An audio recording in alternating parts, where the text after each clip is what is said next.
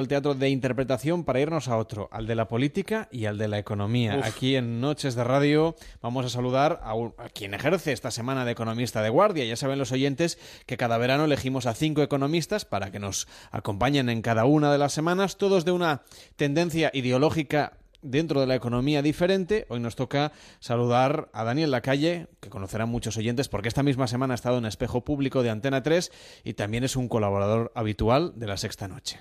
Este verano, Noches de Radio con Carlas Lamelo.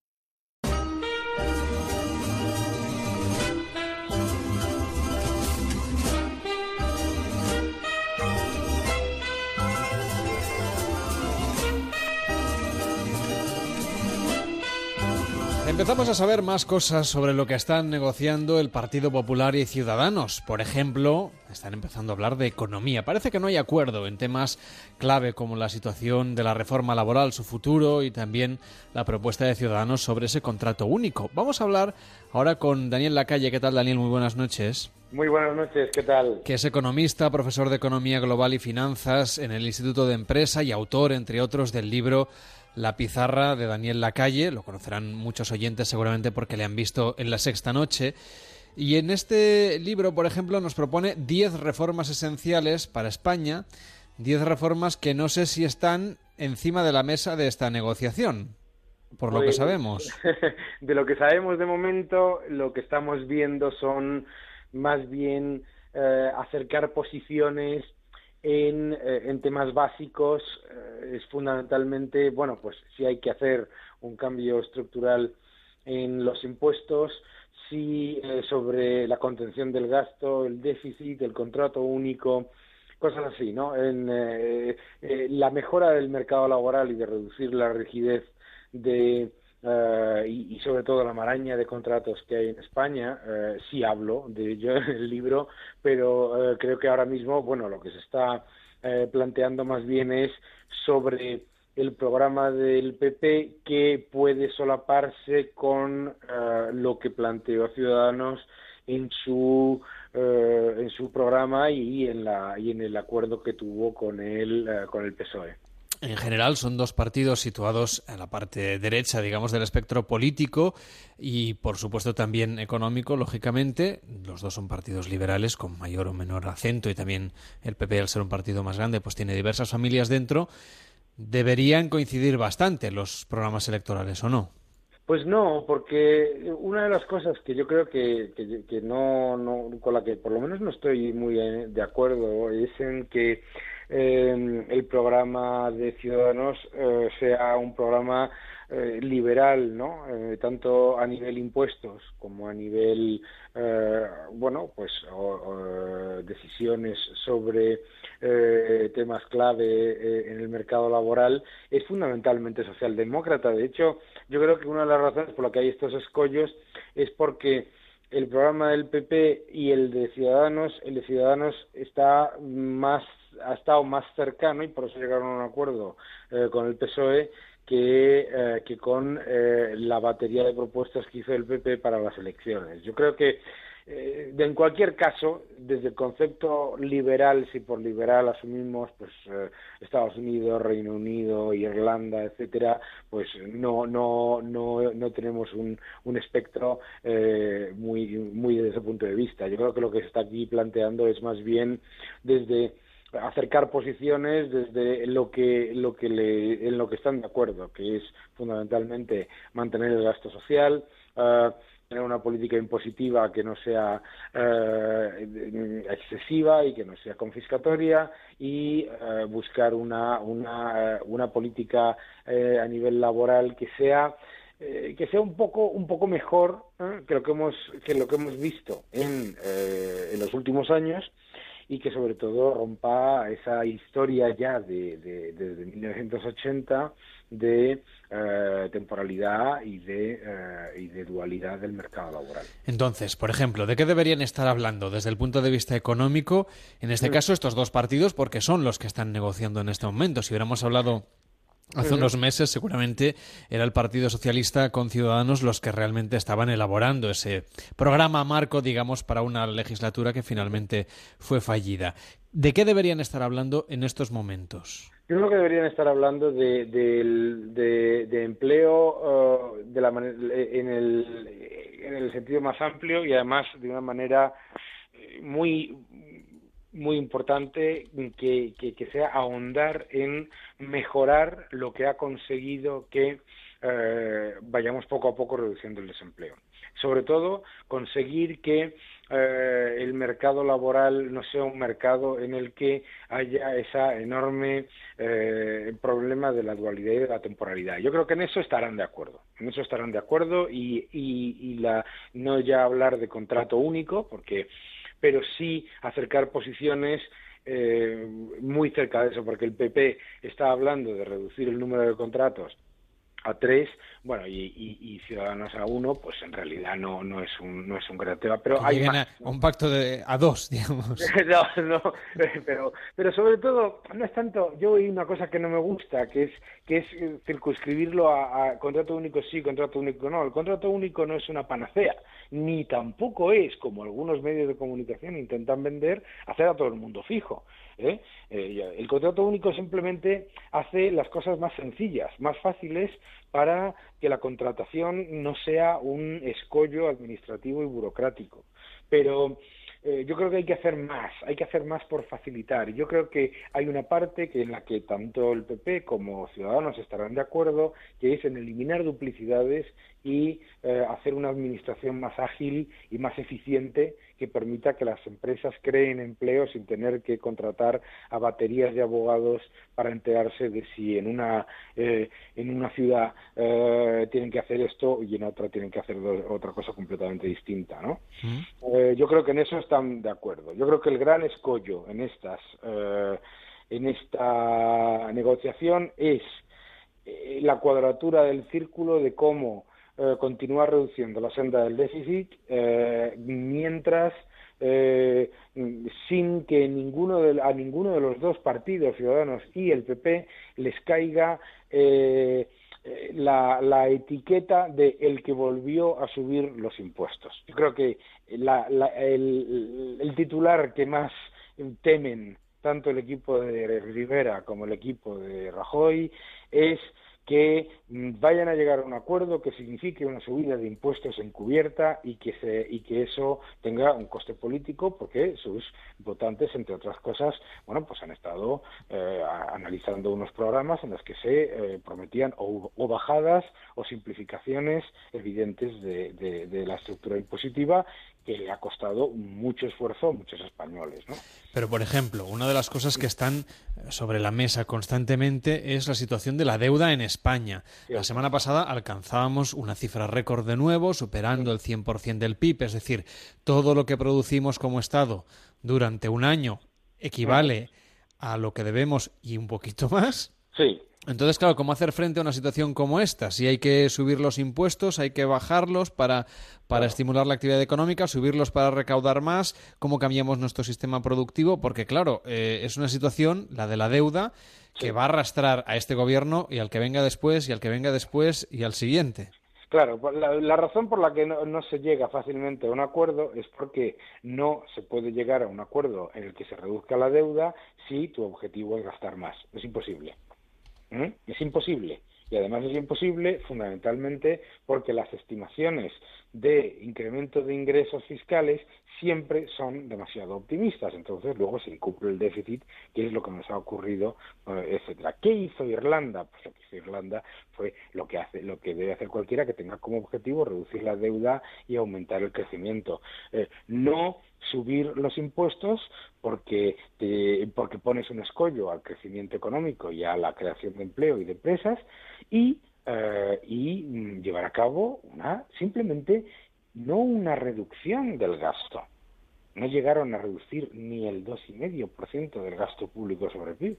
No, lo que, sino no continuar eh, aumentándolo. Que el problema en España no es un problema de, eh, de que haya que hacer recortes, sino que no se continúe aumentando el gasto por encima del el Producto Interior Bruto nominal y de los eh, ingresos fiscales. ¿no? Eso, eso, entonces yo creo que ahí es donde tienen el escollo porque Ciudadanos plantea eh, una reforma de, la, eh, de las cuotas autónomos que encubre en cierta manera un aumento de las cuotas a prácticamente el 70% de los autónomos, porque lo que dice es que la cuota eh, mensual que pagan los autónomos, pues que se, eh, sea en función del, eh, de los ingresos por encima del salario mínimo. Claro, ¿qué es lo que ocurre? Que más del 70% de los autónomos ya declaran un salario superior al salario mínimo. Entonces, supondría un aumento de cuota para todos. Y sobre todo, porque eh, claro, se está planteando una reforma basada en la cuota en vez de basada en los beneficios, si es que los tienen, de esos propios autónomos. Es decir, se, se está aumentando el impuesto por crear trabajo. Eh, y luego el, impuesto de sociedades es otro gran escollo porque el eh, Partido Popular tiene como objetivo mantener la bajada de impuestos del impuesto de sociedades eh, pero Ciudadanos lo que propone es eh, eliminar deducciones, que no deja de ser, por supuesto, un aumento de impuestos.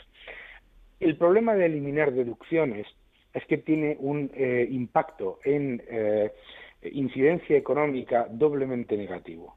Primero, se sube impuestos en términos absolutos para mantener subvenciones a los sectores de baja productividad. ¿Qué es lo que ocurre? Pues que no se cambia el patrón de crecimiento. Lo que ocurre es que se, se eliminan deducciones a la inversión en I+D, a la inversión en nuevo equipo, a la internacionalización, etcétera, etcétera, que son las, las principales partidas. Sin embargo, se mantienen las subvenciones a los sectores en pérdidas, los sectores de baja productividad, los sectores rentistas.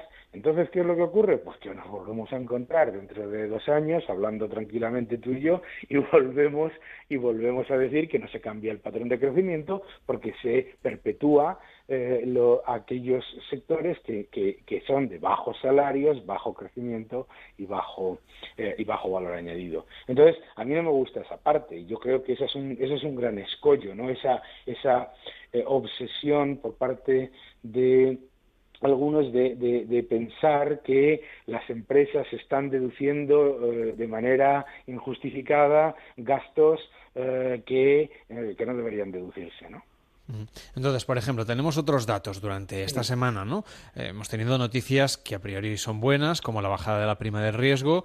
Hace unos cuantos veranos que hacíamos también este programa, eh, vivíamos eh, al límite y con, en fin, la vista puesta siempre en la famosa prima de riesgo. Bien, ha bajado de nuevo por debajo de los 100 puntos. Es la primera vez que lo hace desde abril de 2015. Esto hace que la deuda mm, y los intereses que pagamos por la deuda, sobre todo, sean más bajos pero no sé si es un síntoma de que es un indicador, diríamos, de que la economía española tiene un buen pronóstico, al menos para los mercados. Hombre, eh, eh, hay dos efectos, ¿no? Uno, por supuesto, es una política por parte del Banco Central Europeo que está apoyando en toda la Unión Europea eh, y que está haciendo que el coste de la deuda de casi todos los países esté bajando.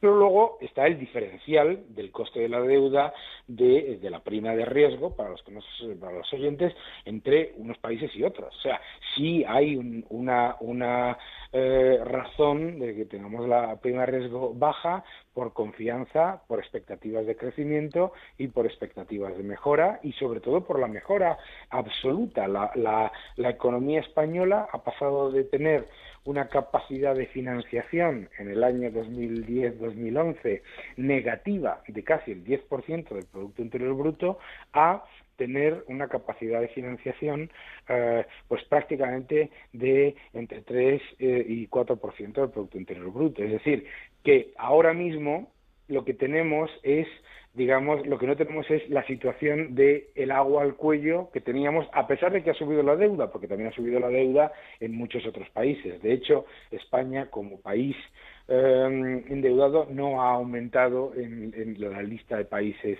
más endeudados. Pero en cualquier caso, que que la economía esté mejorando, que se haya reducido el déficit un 44% pesa mucho, que se haya reducido el déficit comercial eh, hasta estar prácticamente casi en, superávit es eh, muy positivo. Es decir, hay cosas que son que no podemos negar que son, digamos, eh, completamente inherentes a la economía española.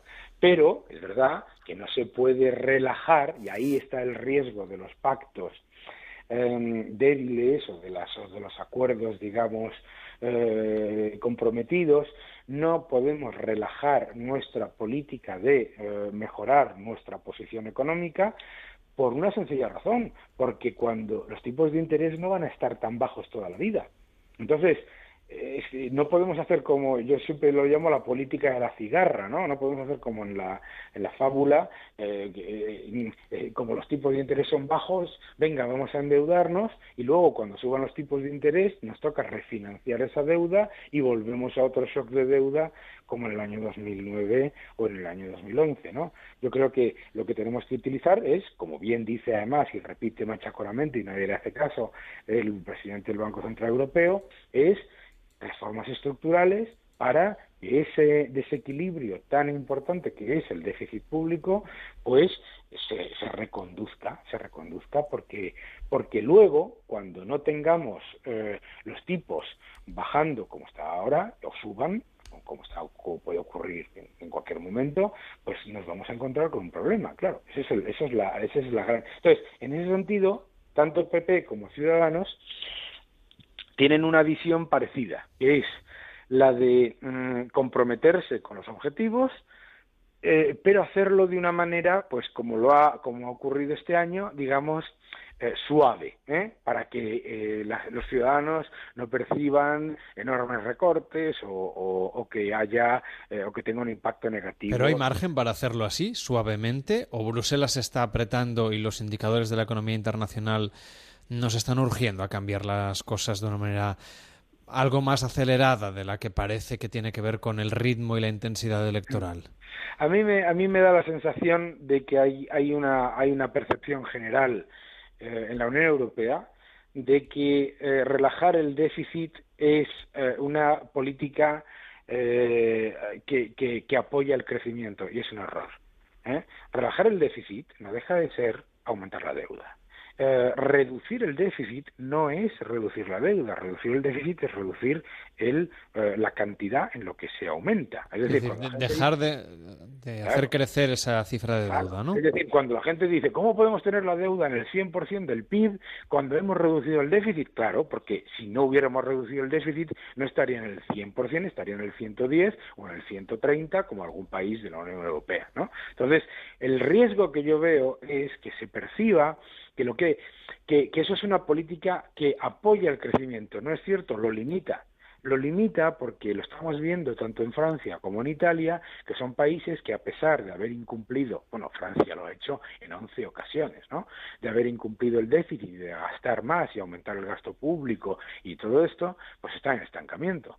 Entonces, eh, lo que tenemos que hacer es eh, tenemos que cambiar el chip no sé si lo eh, y, y, tenemos que cambiar el chip porque esa, ese acuerdo eh, va a pesar eh, en muy poco tiempo. Es decir, normal, lo que se percibe es que va a haber una legislatura corta, ¿vale?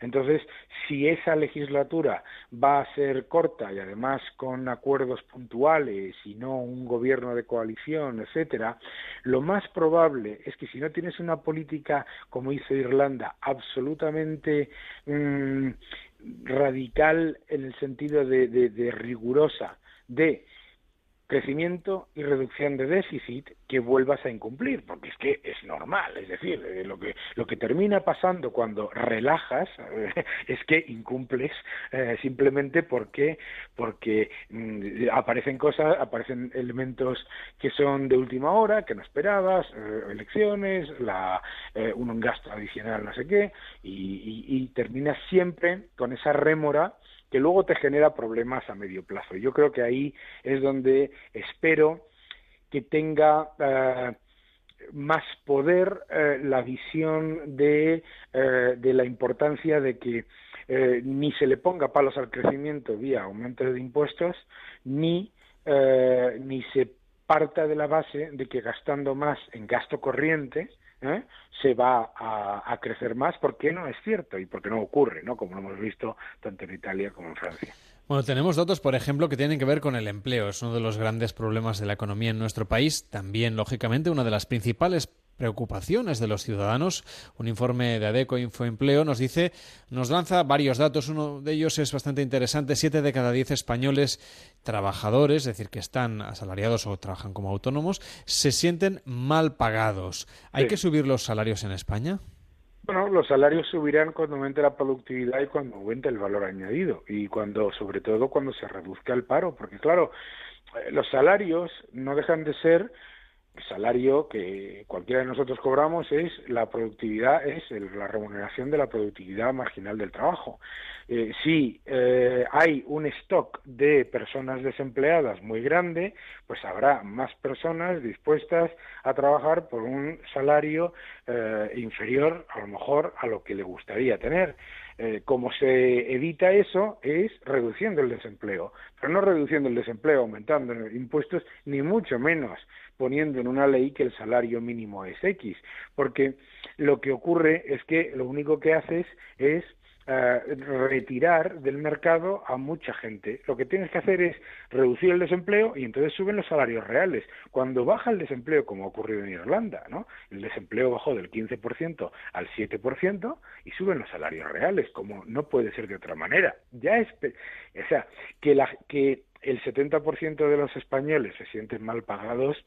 Yo recuerdo que cuando yo salí de la carrera, en el año 91, había una encuesta similar que decía lo mismo no, el no exactamente el 70, pero eh, quiero decirte, los, trabajadores siempre se sienten mal pagados y, además me parece bien porque eh, es, una, es un incentivo para que mm, eh, el, tanto el empresario como los trabajadores trabajen para que suban los salarios reales y suba la productividad. Pero eh, tenemos que poner, no podemos hacer la casa por, la, por, por el tejado, es decir, no podemos empezar diciendo queremos tener el salario de Luxemburgo, tenemos que tener la productividad el crecimiento, la, el, eh, el, sistema productivo y la, uh, y, la industria de valor añadido que tienen esos países. No, podemos directamente decidir eh, eh, qué salario vamos a tener y por eso para mí es tan importante que no se pongan escollos